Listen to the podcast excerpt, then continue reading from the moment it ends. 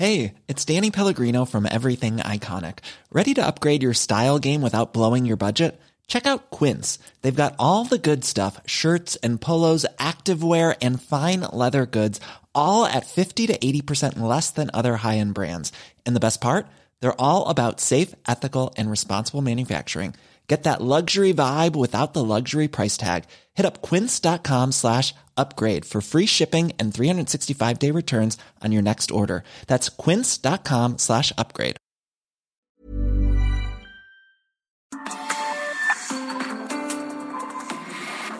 Si era, le ponía amlitio. ya tengo mis medicinas, ¿no?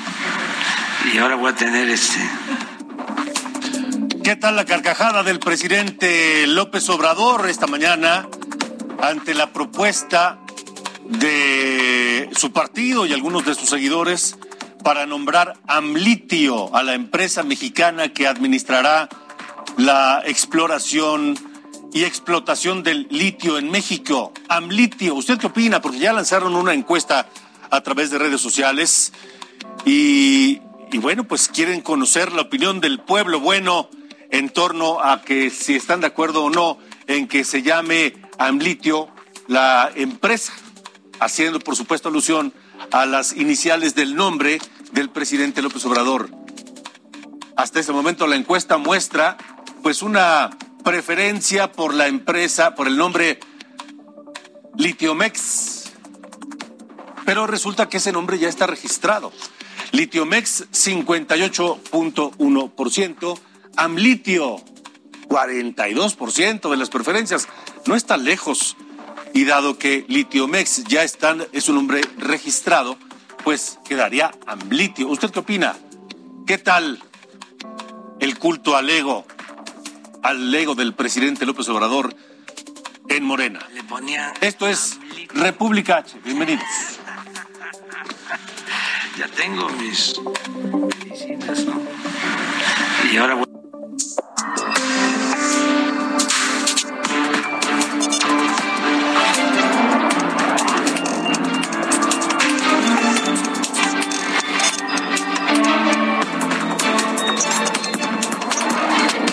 República H, con Alejandro Cacho. Bienvenidos a República H en este jueves, jueves 21 de abril de 2022. Yo soy Alejandro Cacho y le agradezco que nos acompañe. Saludo a quienes nos escuchan por la cadena nacional de Heraldo Radio e internacional de Heraldo Radio en México y en los Estados Unidos. Un abrazo fraterno desde la capital de la República Mexicana. También a quienes nos ven por la televisión en el canal 10 de Televisión Abierta, en 10 de Axtel TV, en el 10 de Total Play, en el 151 de Easy y el 161 de Sky en todo el país. Tenemos un número de WhatsApp para que usted, donde nos sintonice, donde sea que sintonice Heraldo Media Group, se ponga en contacto con nosotros. Es el número 56 2410 4710 56 2410 4710 y díganos lo que quiera. ¿Qué opina de el nombre? ¿Qué opina de Amlitio como posible nombre de la empresa que va a crear el gobierno de López Obrador para explorar, extraer y explotar el litio? ¿Quién sabe cuándo va a pasar eso? ¿Quién sabe cuándo será una realidad eso? Pero ya hay quienes en Morena quieren perpetuar el nombre de López Obrador a través del nombre de esta empresa que podría llamarse Amlitio. ¿Qué opina? Escríbanos 56 24 10 47 10. Nuestro número de WhatsApp 56 24 10 47 10. Y hubo muchas cosas en este jueves para eh, la conferencia de prensa en las mañanas. López Obrador, ya que hablamos de este tema del amlitio y el litio y la reforma eléctrica, López Obrador defendió la campaña de Morena en contra de los diputados que no aprobaron su reforma eléctrica, a quienes López Obrador y Morena llama traidores a la patria, y que en la campaña pretenden exhibir a esos diputados que no permitieron hacer realidad la reforma eléctrica de López Obrador. López Obrador defendió la campaña para exhibirlos, para llamarlos traidores a la patria, y les pidió, les dijo que deben asumir su responsabilidad.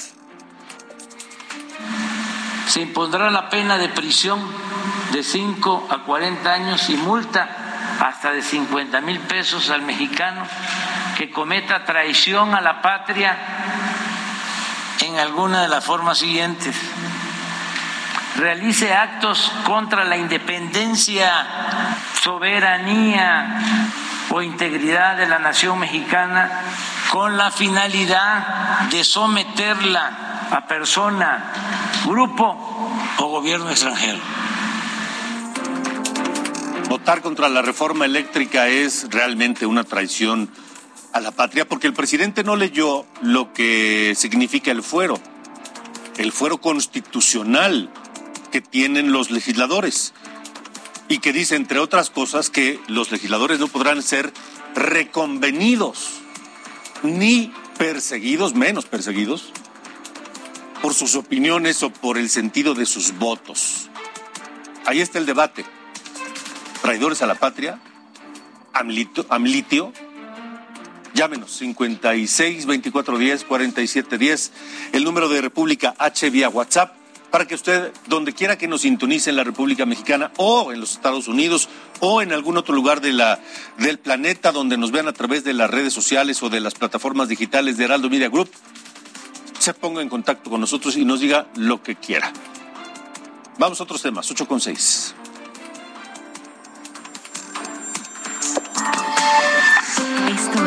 República H.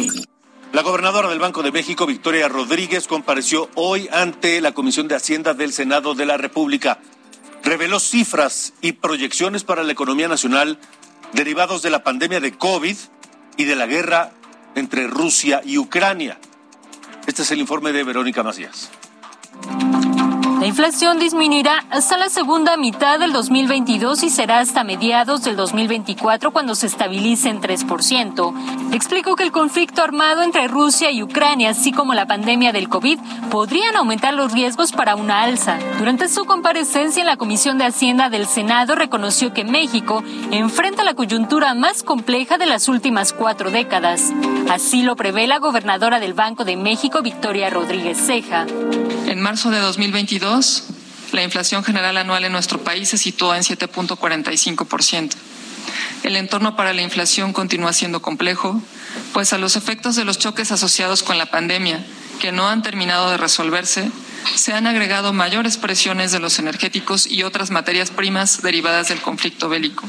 Refirió que la Junta de Gobierno del Banco de México ha evaluado la magnitud de los choques inflacionarios, así como el riesgo que podrían influir en las expectativas a largo plazo, por lo que han tomado acciones de política monetaria, entre ellas el aumento en las tasas de referencia. Mientras que los senadores cuestionaron que el presidente López Obrador anticipara una subida en las tasas de referencia, lo que generó señalamientos de que atentó contra la autonomía del Banco Central. La priista Nubia Mayorga le pidió que defienda la independencia del Banco de México y no permita ninguna injerencia. La exhortamos a que cumpla con lo estipulado en la Constitución. Nuestra Carta Magna es muy clara. El Estado tendrá un banco central que será autónomo en el ejercicio de sus funciones y en su administración. No permita, gobernadora, existan invasiones de sus competencias y atribuciones como la que se vivió en el mes de marzo a cargo del Ejecutivo Federal. Tras estos cuestionamientos de los senadores, la gobernadora del Banco de México calificó este hecho como un evento aislado y que posiblemente no se vuelva a repetir. Dijo que el presidente López Obrador ya ofreció una disculpa pública a los miembros del Banco de México. La gobernadora adelantó que la moneda digital del Banco de México estará lista y operando en el 2025. Verónica Macías, República H. Así que prepárese porque la inflación no va a bajar. Dice la gobernadora del Banco de México que hasta la segunda mitad del año. Vamos a ver, vamos a ver. Cambiemos de tema, de tema, porque el tren Maya es un asunto caliente también. Anoche le comentamos que el presidente propuso a los influencers y ambientalistas que están en contra de un tramo, no, de, no del tren completo, de un tramo de la construcción del tren, pues eh, les propuso dialogar, ya le respondieron desde ayer mismo. Le dijeron, sí, como no, vámonos a, la zona de del tramo 5 de la construcción del tren entre Tulum y Playa del Carmen, eh, para ahí, in situ, pues ver el tema y discutirlo, analizarlo y demás. Pero hoy, hoy el presidente López Obrador, pues como que, como que cambió de opinión, como que no le gustó la idea y ya, dijo, no, la invitación es aquí en Palacio Nacional y así lo dejó. Le agradezco a José Urbina, un ambientalista, abuso profesional, eh, integrante del colectivo Sélvame del Tren, que nos acompaña esta noche aquí en República H, es uno de los impulsores de estos amparos y de estas acciones en contra no del tren, repito, sino solamente de ese tramo que está afectando y puede afectar todavía mucho peor el eh, medio ambiente en aquella zona. José, gracias por estar con nosotros. Buenas noches. ¿Qué tal? Buenas noches, con mucho gusto. Pues, eh, ¿qué opinas de que el presidente dijo, no, no, no, no, allá no, vénganse acá a Palacio Nacional? Mira, ha sido una escalada de emociones desde el primer día. Yo nunca había visto una mañanera completa y me tocó que empezara a decirme cosas que nadie me había dicho en la vida, ¿no? Que no tenía escrúpulos, que eh, cosas terribles, la verdad. y lo sentí muy personal, sentí que me lo estaba diciendo a mí y en ese momento me quedó claro que no tenía ni idea de con quién hablaba, ¿no? Entonces, eh, luego cambió un poco esta tónica y que nos invitaba a platicar, se refería a los artistas, ¿no? Sí. lo invitamos a, a venir a la zona. Y hoy dijo, no, solamente aquí en Palacio Nacional. Y mi primera reacción fue decir, no, yo puedo ir al Palacio Nacional a conocerlo como turista, pero lo que queremos mostrarle es lo que está sucediendo. Queremos que la gente que le haya dicho que solamente hay aguacales se equivocó. Le quiero mostrar los árboles que cortaron y los árboles majestuosos que todavía están allí. Le quiero mostrar los pozos que han tapado y los cenotes enormes que todavía están allí. Pero dije, esto no va a suceder, va a ser muy difícil que vaya para allá. Y venía en el coche con mi hijo y de repente pensé que estaba yo dispuesto, si verdaderamente estaba dispuesto a todo para lograr, eh, para buscar un cambio, y, y, con esto conlleva que vaya a la Ciudad de México y que golpee la puerta del Palacio Nacional y hable con él, lo voy a hacer, lo vamos a hacer, vamos a ir, vamos a aceptar su invitación para pedirle por favor que nos escuche y que vea que no somos un puñado de politiqueros, que somos buzos, que de política tenemos muy poco, e invitarlo a que venga él. Si él está muy ocupado, que venga su señora esposa y su hijo, que tanto estaba preocupado por la selva. Yo lo certifico al niño, que ya tiene, creo que tiene 14 años, está en edad de certificarse, le enseño a bucear y lo llevo a bucear en los cenotes para que salga y le diga a su papá las maravillas, lo sagrado que son esos lugares. Sí, José, eh, pues tal vez sería buena idea aceptar la invitación, ir, verlo y al mismo tiempo que él pague la invitación por cortesía elemental para ir a aquella zona, digo, ¿no? me voy a dar por, por agradecido si nos abre la puerta. Me voy a dar verdaderamente por agradecido por si nos abre la puerta. No que no, mira, yo yo entiendo que vamos si vamos para allá vamos a entrar en un ámbito que ninguno de nosotros conoce. No somos políticos, ninguno se ha propuesto para político, ni muchísimo menos. Eh, entonces, eh, vamos a ser muy cautos con todo lo que se, con todas las decisiones que tomemos, y si algo que no quiero hacer es deberle algo a alguien que tenga tanto poder. Entonces, eh, veré cómo hago para comprar un boleto con meses sin intereses, y me iré para allá a golpear la puerta, iremos lo que decidamos ir a ver si aceptamos la invitación y que nos escuche. Ya se pusieron de acuerdo, es decir, ustedes están en comunicación, están en contacto, eh, claro, ¿han hablado eh, después de esto? Sí, todo el tiempo estamos en contacto, son muchos eh, grupos diferentes, todos pertenecen a sectores muy, muy eh, diversos de la comunidad eh, tenemos opiniones muy diferentes en todo. Hay mucha gente que votó por AMLO, hay mucha gente que lo apoya en muchas decisiones que tiene. Sin embargo, con conocimiento verdadero de la zona, sabe que tiene que prevenir esa catástrofe y como aliados le dicen, por favor, señor presidente, esto está mal. Hay gente que no está de acuerdo con él en nada, pero de todas formas no lo mueve algo político. Compartimos el mismo fin, proteger la selva maya y el manto acuífero. José, estamos platicando con José Urbina, un buzo profesional, eh, un ambientalista, un residente de aquella zona maravillosa, paradisiaca de Quintana Roo, miembro de este grupo, de este colectivo Selva del Tren. Eh, José, corrígeme si estoy mal. Tengo entendido que tú votaste por él. Yo no. Ah, no. Yo personalmente, Ah. yo personalmente, cuando eh, lo conocí, cuando eh, él era, eh, estaba en el DF, Ajá. lo escuchaba hablar y tenía, y, y- y le- y- le- se, se ganó mi respeto, vamos a decirlo de esta forma, ¿no? Eh, y conforme pasó el tiempo, sobre todo con lo que pasó en Reforma y demás, se, eh, eh, fuimos difiriendo en ideas de cómo se solucionan los problemas, por decirlo de alguna forma. Ujú. Sin embargo, tengo muchos amigos que sí votaron por él y los respeto. La verdad, yo sí quería que fuese un cambio, sí los entendía. Claramente todo lo que había pasado antes estaba mal. Y si este señor venía con una propuesta diferente y esperábamos que fuese un cambio, todos votaron por él con esa idea. Y por eso, apelando a eso, es que queremos que sea diferente. ¿Sabes cuántas veces los gobiernos en turno nos han traicionado al colectivo de buzos que han alzado la mano cuando construyen un campo de golf arriba de cenotes, cuando construyen un parque temático arriba del manglar, cuando construyen dos mil habitaciones arriba de un manglar y se extienden sobre el arrecife? ¿Sabes cuántas veces han llegado estos, em- estos emprendimientos privados con un- una manifestación de impacto ambiental que no tenía ningún sentido a decir que ya tenemos el permiso del gobierno?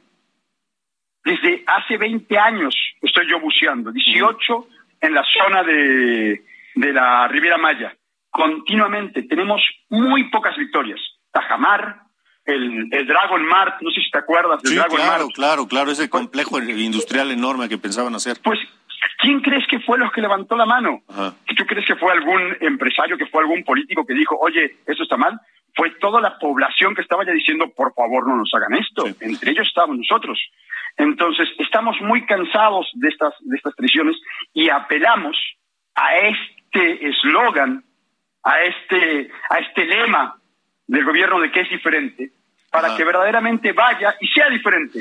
Ahora, José, el, el- el presidente dice que vengan ustedes aquí a Palacio Nacional, yo los invito a platicar aquí, si quieren venir, y, y- y si no, platiquen allá con, no, no recuerdo el nombre del ejido, pero con un- los integrantes de un ejido, allá en Sí, Quintana Roo. sí. El elegido Jacinto Pate es precioso.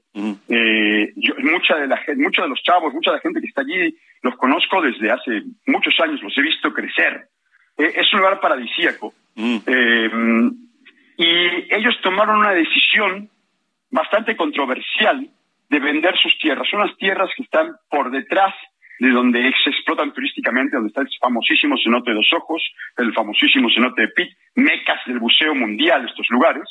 Eh, entonces vendieron unas tierras que estaban por detrás que en sí, para ser completamente honestos, no iban a producir nunca el dinero que les produjo vendérselas al gobierno. Fueron 150 millones de pesos que le pagaron. ¿Entiendes? Entonces, desde un punto de vista, esta gente le le ofrecen a cada uno 900 mil, 800 mil pesos, pues hubiera sido un compromiso moral muy fuerte rechazarlo. Yo no estoy de acuerdo con lo que hicieron, pero los entiendo. Ahora, yo no sé si el presidente lo hizo a propósito o no, pero ponernos a nosotros a hablar con gente que conocemos y que opina diferente, lo único que siembra es división. Es generar la Yo no división, necesito- claro. es- yo no necesito enfrentarme con gente que conozco de hace tantos años. Yo no los tengo que convencer a ellos. El que va a tomar la decisión es el señor presidente.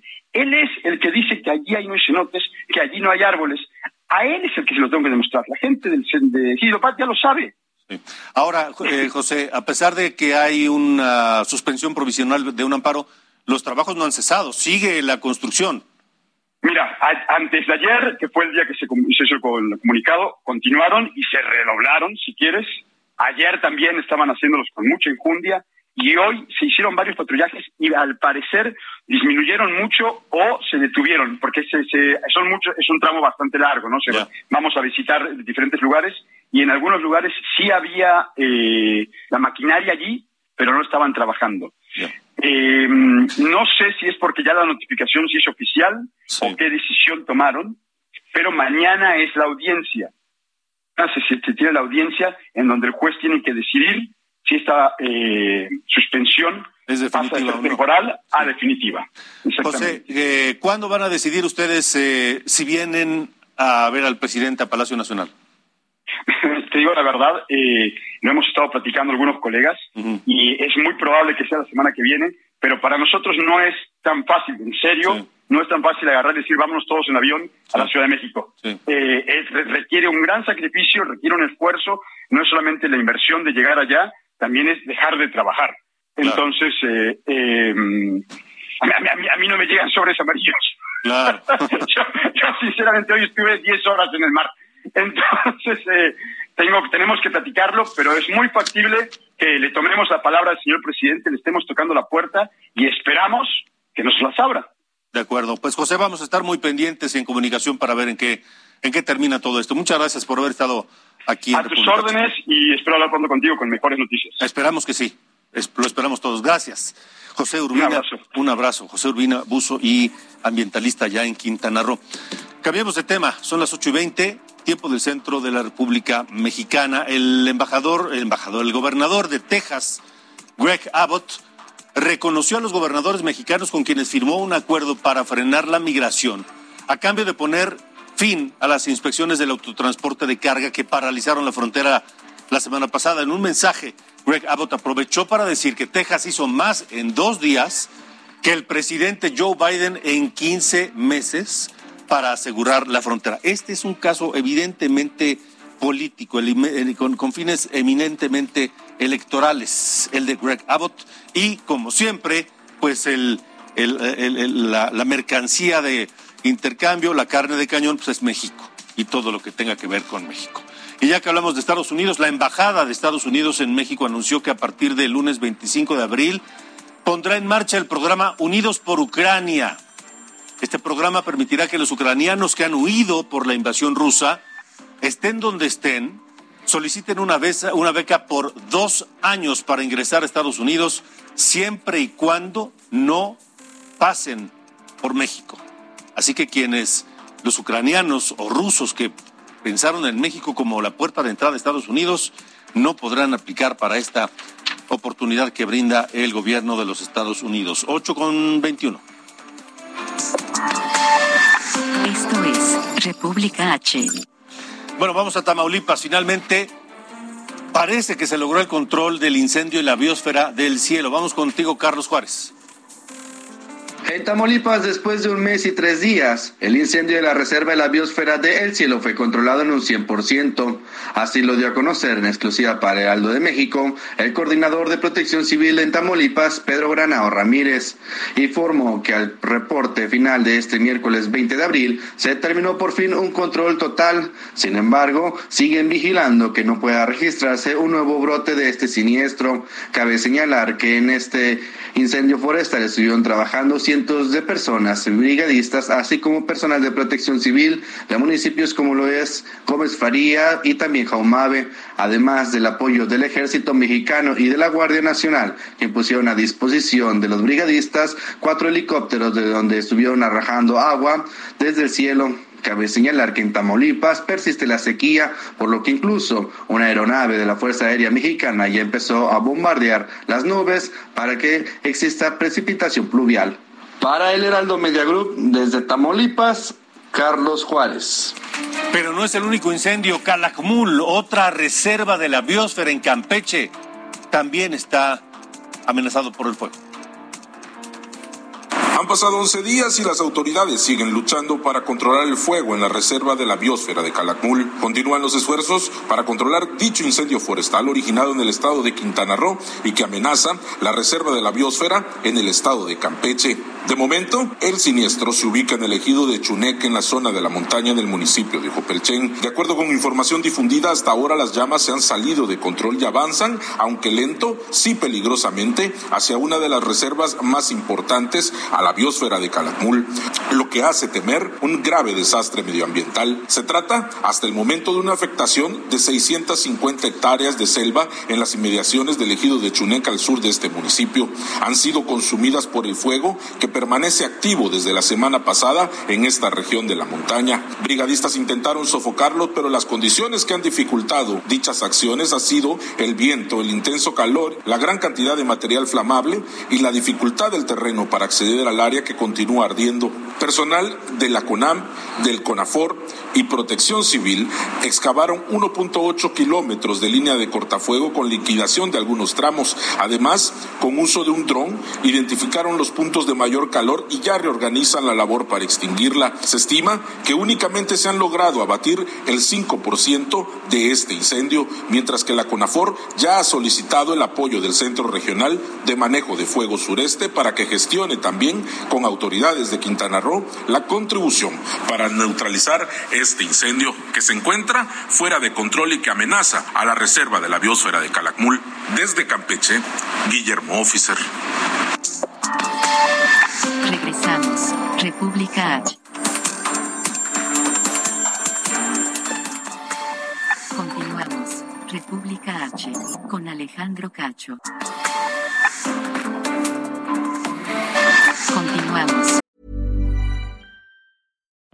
Life is full of what ifs. Some awesome, like what if AI could fold your laundry? And some, well, less awesome, like what if you have unexpected medical costs? United Healthcare can help get you covered with Health Protector Guard fixed indemnity insurance plans. They supplement your primary plan to help you manage out of pocket costs. No deductibles, no enrollment periods, and especially no more what ifs. Visit uh1.com to find the Health Protector Guard plan for you. República H. Con Alejandro Cacho. Bueno, desde anoche le informamos sobre las eh, protestas violentas en la carretera Texcoco-Lechería en San Salvador, Atenco. Hoy ejidatarios mantienen tomado el Palacio Municipal. El Palacio de Ayuntamiento de San Salvador Atenco continúa cerrado desde la tarde de ayer, luego de que un grupo de ejidatarios opuso a la declaratoria del área natural protegida del ex lago de Texcoco que emitió el presidente Andrés Manuel López Obrador. Las actividades en el inmueble están suspendidas desde hace más de 18 horas y los funcionarios locales, entre ellos la alcaldesa moreniza Talia Cruz Sánchez, no se presentaron esta mañana para evitar alguna confrontación. Desde la tarde de ayer, los inconformes bloquearon durante más de una hora la carretera federal Texcoco-Lechería para exigir al gobierno federal que no incluya en el decreto expropiatorio cuatro mil hectáreas que les pertenecen y que son aún utilizadas para labores agrícolas. Desde el Estado de México, José Ríos. Panorama COVID en República H. De acuerdo con la Organización Mundial de la Salud, la Organización Mundial de la Salud, el número de casos positivos de coronavirus bajó en todo el mundo. La semana pasada se reportaron 24% menos casos en comparación con la primera semana de abril. Los decesos, las muertes se redujeron 21% también en todo el planeta. Los países con mayor número de casos positivos fueron Corea del Sur, Francia y Alemania. Son datos de la Organización Mundial de la Salud. Estando en México, a partir del domingo, en Nuevo León, se termina el uso obligatorio de cubrebocas en espacios cerrados. Esto no aplica, ojo, no aplica para escuelas, guarderías, hospitales, transporte público, asilos, iglesias y aeropuertos. Esta decisión procede de que Nuevo León lleva siete semanas en semáforo verde y que al corte de ayer solo se registraron 45 casos positivos de coronavirus, de COVID-19. Y en San Luis Potosí, en San Luis Potosí, ojo, habrá vacunación para niños. Eso lo anunció en sus redes sociales el gobernador Ricardo Gallardo. A partir de mayo vamos a estar vacunando a todos los niños a partir de 5 años, 5 años. A todos los niños a partir de mayo, después de 5 años, van a poder ser ya vacunados. Y bueno, pues también decirles que... Bueno, revisemos cómo está el panorama COVID en eh, México. Sara, tú tienes los, los números. De acuerdo con la Secretaría de Salud, en las últimas 24 horas se reportaron 1.075 contagios y 29 defunciones por COVID-19 en México. Bueno, la Embajada de Estados Unidos emitió un mapa delictivo de riesgo para los ciudadanos norteamericanos que quieran viajar a el país. En un comunicado, la Embajada precisó que lugares, qué lugares no visitar. Mire, el gobierno de Estados Unidos dice que no hay que viajar de plano, no viajar a Colima, Guerrero, Michoacán, Sinaloa y Tamaulipas. Le recomienda a sus ciudadanos reconsiderar sus viajes a Baja California, Chihuahua, Coahuila, Durango, Guanajuato, Jalisco, Estado de México, Morelos, Nayarit, Sonora y Zacatecas. Si piensan ir a Aguascalientes, Baja California Sur, Chiapas, Hidalgo, Ciudad de México, Nuevo León, Oaxaca, Puebla, Querétaro, Quintana Roo, San Luis Potosí, Tabasco, Tlaxcala y Veracruz tienen que reconsiderar o bueno, aumentar sus precauciones y solo pone dos estados a donde pueden ir con toda libertad, Yucatán y Campeche. Es información del gobierno de los Estados Unidos dada a conocer el día de hoy.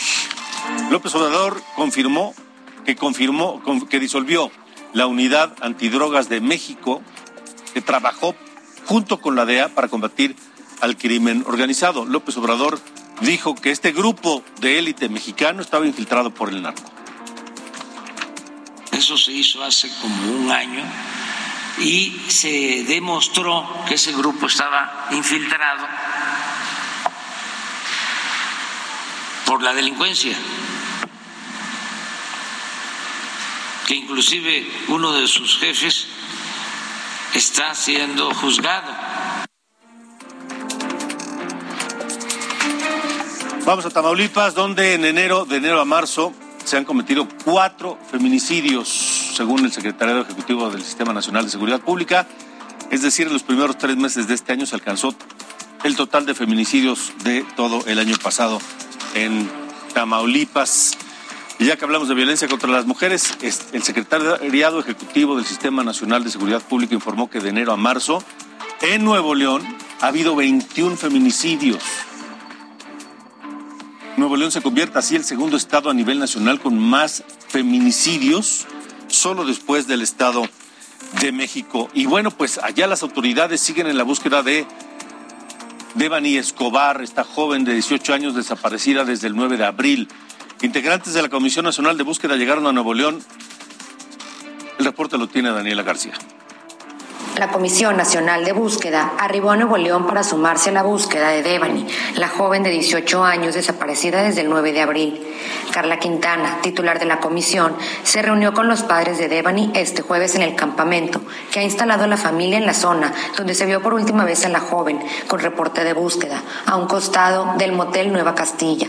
Posteriormente, se trasladaron a una zona en Santa Rosa, en el municipio de Apodaca, para conocer sobre el hallazgo de restos humanos que pertenecían a una mujer. Se informó que también se revisará junto a la familia algunos videos que aún faltan por analizarse y se confirmó que se sostendrá una reunión con el gobernador Samuel García para abordar temas de desaparición de mujeres, incluyendo el caso de Devani. Informó desde Monterrey, Nuevo León, Daniela García. Bueno, le decía que el secretario ejecutivo del Sistema Nacional de Seguridad Pública precisó que Nuevo León es el segundo estado con más feminicidios en el país. Le agradezco a la abogada Rosaura Guerra, integrante del colectivo feminista Benumia, que nos acompañe esta noche, porque ya hay focos rojos en Nuevo León en materia de, de feminicidio. Rosaura, gracias por estar aquí. Buenas noches.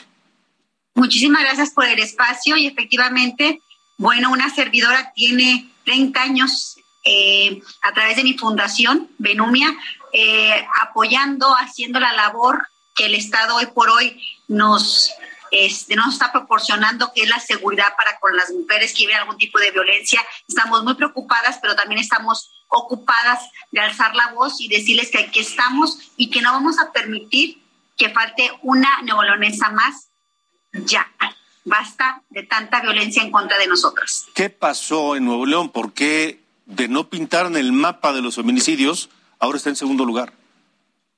Yo creo que es indispensable la sensibilidad total en los tres poderes de gobierno, pero también los ejecutivos y las instancias de procuración y administración de justicia tienen que tener una coordinación constante para que realmente este problema social vaya desde la prevención hasta la eliminación de, de esa impunidad y la reparación del daño. Desafortunadamente creo que nos hemos convertido en un estado en el cual solamente eslogan de campaña que hacen nuestras autoridades actuales para ganar más adeptos en sus redes sociales es lo único que creen que con eso va a funcionar. Y hoy por hoy yo creo que la prevención o las políticas públicas encaminadas a dar difusión de los derechos de las mujeres, de qué es la violencia, hacia dónde tienen que ir en un momento dado que sean agredidas, no tienen conocimiento de ello, no hay presupuesto para ello y se ha ocupado en otras cosas que hoy por hoy nosotros reclamamos las mujeres porque creo que no nos merecemos estar viviendo los inicios de un Ciudad Juárez de hace 40 años. ¿Qué, se está haciendo para eso, precisamente para evitar que, que esta, esta, esta tendencia siga creciendo en Nuevo León? Hoy, eh, hace unos momentos, terminamos una reunión de casi 140 colectivas, entre ellas organizaciones eh, civiles, colectivas, y también estuvieron presentes, afortunadamente, parte de mujeres que están formando la estructura de este nuevo Nuevo León. Estuvo la presidenta del Instituto Estatal de la Mujer y de la Secretaría de Igualdad. Y ahí hicimos un pliego petitorio en el cual este, nos estamos nosotras uniendo para alzar la voz llevarle hasta nuestro gobernador Samuel García, que en un momento dijo que quien se metía con una mujer se metía con todo su gobierno. Le estamos dando 18 puntos que queremos que a la brevedad se implementen en Nuevo León. Y uno de ellos, lo más importante, es que haya policías, mujeres, pero capacitadas con perspectiva de género, para que cuando una mujer llegue, tengan la sensibilidad, pero sobre todo el conocimiento para poder darle una pronta respuesta a esa denuncia que ella está presentando. ¿A qué atribuyen el aumento de la violencia contra las mujeres en Nuevo León? ¿A, qué se puede atribuir? No hay una coordinación continua entre la, en los sistemas de procuración de justicia y el Ejecutivo. Creo que desafortunadamente en este gobierno no ha habido eh, esa comunicación, esa coordinación y desafortunadamente sí ha habido el protagonismo de quién llevarse la estrellita. Cuando en este problema social que están viviendo las mujeres de Nuevo León, no podemos permitirnos que estén viendo quién es el que hace más o quién hace menos, sino que realmente la falta de coordinación entre el Ejecutivo, la Procuración de Justicia, este, no, ha, no ha sido la idónea. Además, tenemos un un titular dentro de la, Secretaría de Seguridad Pública que viene repitiendo un sexenio cuando nos dimos cuenta que el sexenio pasado no hizo absolutamente nada el licenciado Pasi y hoy por hoy sigue estando dentro de la Secretaría de Seguridad Pública encabezándola, dando nulos resultados. Entonces, yo no sé qué es lo que pretende este gobierno teniendo eh, personajes y ya sabemos que no han dado resultados dentro de la Procuración de Justicia. Pero, Rosaura, digo, puede haber muchas fallas y descoordinación y lo que sea, pero la violencia contra las mujeres no la genera esa descoordinación. Se genera en las calles, la genera la educación de la gente, la genera el ambiente familiar, la genera el ambiente laboral. A eso me refiero. ¿Qué está pasando? ¿Por qué de pronto Nuevo León se ubica en el segundo lugar de feminicidios? Yo creo que además, afortunadamente, ah, le atribuyo a que ahorita está saliendo la luz porque contamos con herramientas digitales que nos permiten hacer de ver todo lo que está pasando en las calles. Esto es un foco que ha, nos ha ayudado a nosotros activistas a prender la alerta para que las autoridades se den cuenta de lo que está pasando eh, y que no se quieren dar cuenta. Nosotros somos las que denunciamos a través de nuestras redes sociales lo que está pasando y que es por eso que esa organización que tenemos ahorita, que somos 104 colectivas, eh, vuelvo a repetir, entre colectivas y organizaciones civiles, que hemos dado a conocer este problema que ellos no querían en un momento dado como autoridades este, sacar a la luz. Pero afortunadamente estos medios digitales son los que nos están ayudando a poner en el tintero un problema que venía arrastrándose desde el sexenio pasado y que no se ha hecho absolutamente nada. De hecho, teníamos conocimiento que ni siquiera tenían eh, las, eh, el récord de las mujeres que realmente venían poniendo denuncias por algún tipo de violencia, que hubieran estado bien. Sí, sin duda hay que solucionar ese, ese, ese, esa atención de las autoridades al problema, pero también hay que atacar las causas y hay que atacar la educación de la gente para que no se produzca la violencia finalmente, ¿no? Fíjese, desde el 2018 este, se dio la orden de que el protocolo ALBA, todas las entidades federativas lo tuvieran ya dentro de sus legislaciones. Nuevo León no lo tiene. Y ahora estamos siendo un estado reactivo. Es decir, ahora que vemos el problema, ahora sí los diputados van a ponerse a su chamba para poder integrarlo dentro de nuestra legislación, cuando desde el 2018 fue una orden para que se llevara a cabo. Entonces, yo creo que hoy por hoy necesitamos la, programas de prevención que lleguen realmente, como usted dice, a quienes debe de ser dentro de las escuelas, dentro de las familias, dentro de los eh, eh, centros laborales, que se conozcan los derechos de las mujeres, que se conozca qué es la violencia, que se conozca a dónde deben de ir a presentar su denuncia y cuáles son las consecuencias de la misma, porque el querer no, no informar a la gente de estos tres puntos importantes es lo que se está haciendo que, que, estemos en desventaja las mujeres porque no conocemos nuestros derechos, no conocemos lo que es la violencia. O bien la, la, la, normalizamos y a la autoridad pues eso le conviene que normalicemos la violencia para que de esa manera nosotros creamos que lo que estamos viviendo es lo que debe ser. Y sin embargo, hoy yo le puedo decir como madre y como activista que tengo una, una adolescente de 16 años y que de mi casa no sale. ¿Por qué? Porque tengo el temor de que no regrese a mi casa. Sí, pero tampoco esa es la solución, ¿no? Así es, así es. Lo que necesitamos es volver a que las calles sean seguras, espacios seguros para las mujeres. O sea, evitar, evitar esa, eh, acabar con esa normalización de la violencia por parte de las ah. mujeres, pero sobre todo e, e, e, educar a los niños para que respeten a las mujeres, educar a las niñas para evitar ser víctimas de la violencia de cualquier tipo y que los hombres adultos tengan la conciencia de que no deben ser violentos. No, además tenemos que terminar con este patriarcado. Y, y, esto eh, tiene mucho que ver con la educación como nosotros como padres. Tenemos que eh, a nuestros hijos de igual a igual, enseñar a la niña que debe defender y el niño que también debe de respetar y nunca olvidarles que salieron del vientre de una mujer Así es. y que por lo tanto ya partiendo de ahí deben de tener el respeto para con la bueno, Rosaura Guerra, gracias por haber estado con nosotros. Estaremos muy atentos de lo que ocurra allá en Nuevo León. Aquí estamos atentos para cualquier cosa y muchísimas gracias. Muchas gracias y buenas noches. 8 con 45. Esto es República H. Bueno, vamos con más información. Fue, ya que hablamos de violencia contra las mujeres, la expresidenta municipal de Ostoacán en Chiapas fue agredida a tiros. Ella es Maday Cadenas Juárez. Fue presidenta municipal de 2018-2021. Fue atacada cuando estaba a bordo de su camioneta detenida. Una motocicleta con un sujeto manejando se acercó y le disparó. La Fiscalía Estatal en Chiapas dijo que el responsable fue un hombre que abandonó la motocicleta más adelante. Maday Cadenas fue llevada a un hospital, tiene cuatro meses de embarazo y su estado es delicado. La gobernadora de Chihuahua, Maru Campos, lleva toda la semana de gira por Ciudad Juárez, una ciudad muy importante, algunos dicen que es la más importante de Chihuahua, otros dicen que es la segunda más importante, pero es la frontera y lleva toda la semana atendiendo distintos temas. Hoy anunció la gobernadora Maru Campos que su gobierno se hará cargo de las escuelas de tiempo completo. Pues hoy venimos a cumplir con la primera parte de un compromiso de campaña y venimos a cumplirlo aquí, en esta frontera. Primero que nada es Ciudad Juárez. Y es que no me cansaré de decirlo.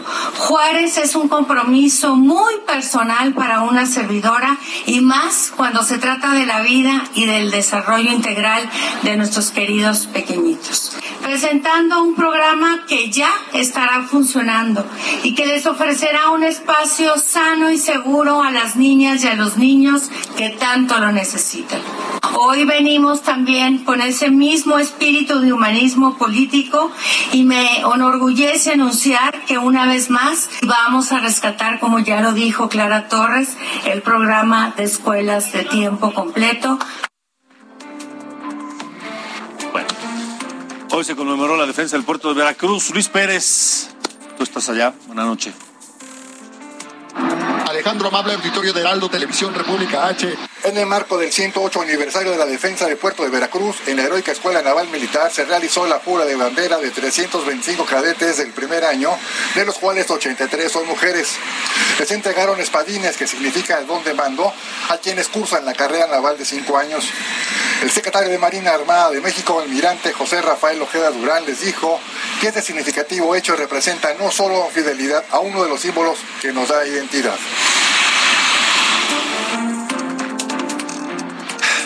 El presidente de la Sala Superior Tribunal Electoral del Poder Judicial de la Federación, José Reyes Mondragón,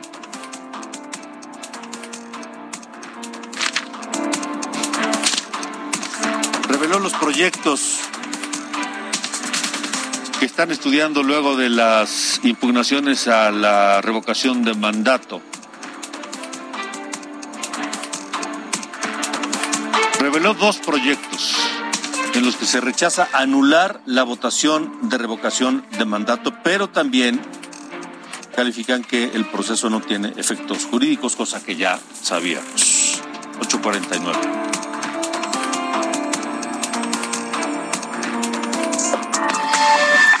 Esto es República H. Bueno, vamos a más información. Continúa el bombardeo de nubes para provocar lluvias. En Nuevo León, la declaratoria de sequía le fue negada a Monterrey, a pesar de que el Estado lo solicitó de manera urgente. Según el titular de la Conagua, el municipio no cumple con las condiciones necesarias para considerar que sufre de sequía extrema. En Tamaulipas, un avión de la Fuerza Aérea Mexicana llevó a cabo el bombardeo de nubes al norte del estado, con la intención de provocar lluvias ante la prolongada sequía. La aeronave recorrió desde la ciudad de Mier hasta el Valle de San Fernando y se espera que en las próximas horas o días se tenga el resultado de lluvias. En Guerrero, los restos de los hermanos Gilberto y Héctor Castañeda Díaz fueron entregados a sus familiares. Esto luego de permanecer desaparecidos desde hace 10 años. Los cuerpos fueron enterrados en una fosa común junto con otros 900 cadáveres sin identificar. En Hidalgo, esta madrugada fueron localizadas dos tomas clandestinas de hidrocarburo en los municipios de Singilucan y Cuautepec. En el lugar fueron aseguradas dos camionetas que eran utilizadas para el traslado de combustible robado. En Guanajuato, cinco personas fueron ejecutadas en dos ataques registrados en la comunidad de Carrizalito, en el municipio de Irapuato. Los agresores escaparon entre los caminos de terracería de la comunidad. Bueno, eh, debo decirle que la secretaria de Educación, Delfina Gómez, por cuarta ocasión pospuso la comparecencia que tiene pendiente con los diputados para ir a explicar por qué desaparecieron las escuelas de tiempo completo. Ya escuchábamos a la gobernadora de Chihuahua hablando de las escuelas de tiempo completo y la secretaria de Educación es la cuarta vez, hoy les notificó, cuarta vez que les pospone prácticamente los dejó plantados a los diputados por cuarta ocasión, para ir a explicarles por qué decidió de un plumazo quitar las escuelas de tiempo completo en el presupuesto del gobierno federal. 8 con 51, día 58 del parte de guerra.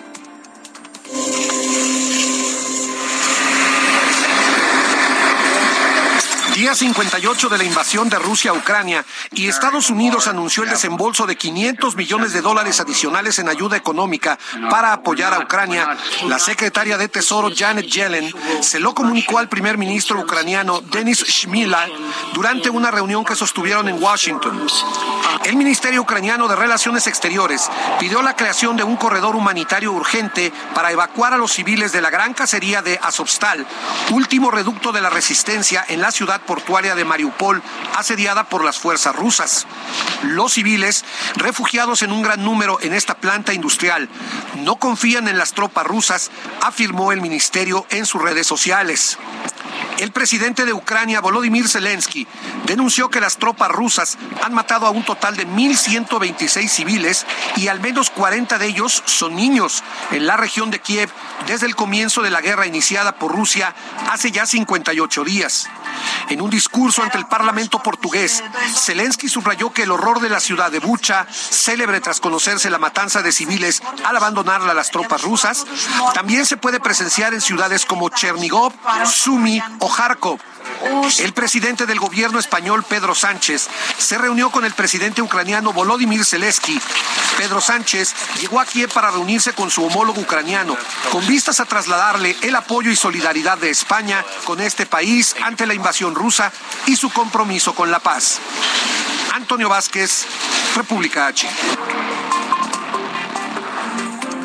¿Se acuerda usted de Tomás Ruiz? Tomás Ruiz fue secretario de Finanzas en el gobierno de Javier Duarte de Ochoa. Fue subsecretario de Hacienda, fue director de la Lotería Nacional. Tipo muy capaz, financieramente hablando, y muy arrogante. Bueno, pues ahora está, ahora está en proceso en Veracruz. Seguirá vinculado a proceso en Veracruz por peculado, luego de que un juez le negó un amparo. Tomás Ruiz fue imputado por defraudar o desfalcar al erario estatal en Veracruz durante el gobierno de Javier Duarte en un proceso penal federal. Denuncia que presentó la Auditoría Superior de la Federación, ni más ni menos.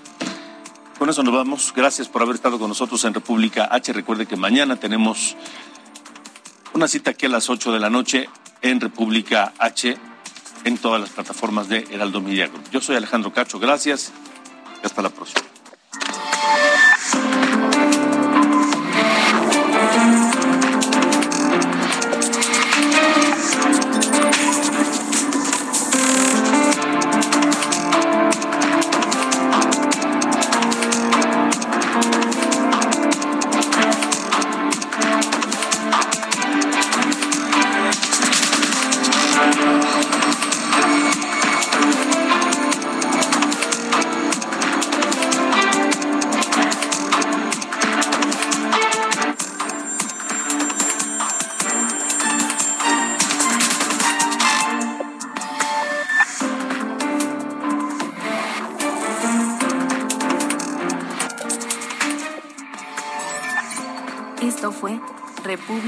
H con Alejandro Cacho.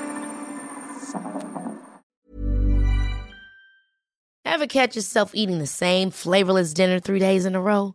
Dreaming of something better? Well, HelloFresh is your guilt-free dream come true, baby. It's me, Kiki Palmer.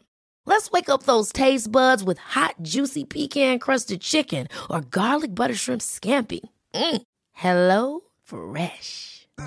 Stop dreaming of all the delicious possibilities and dig in at HelloFresh.com. Let's get this dinner party started.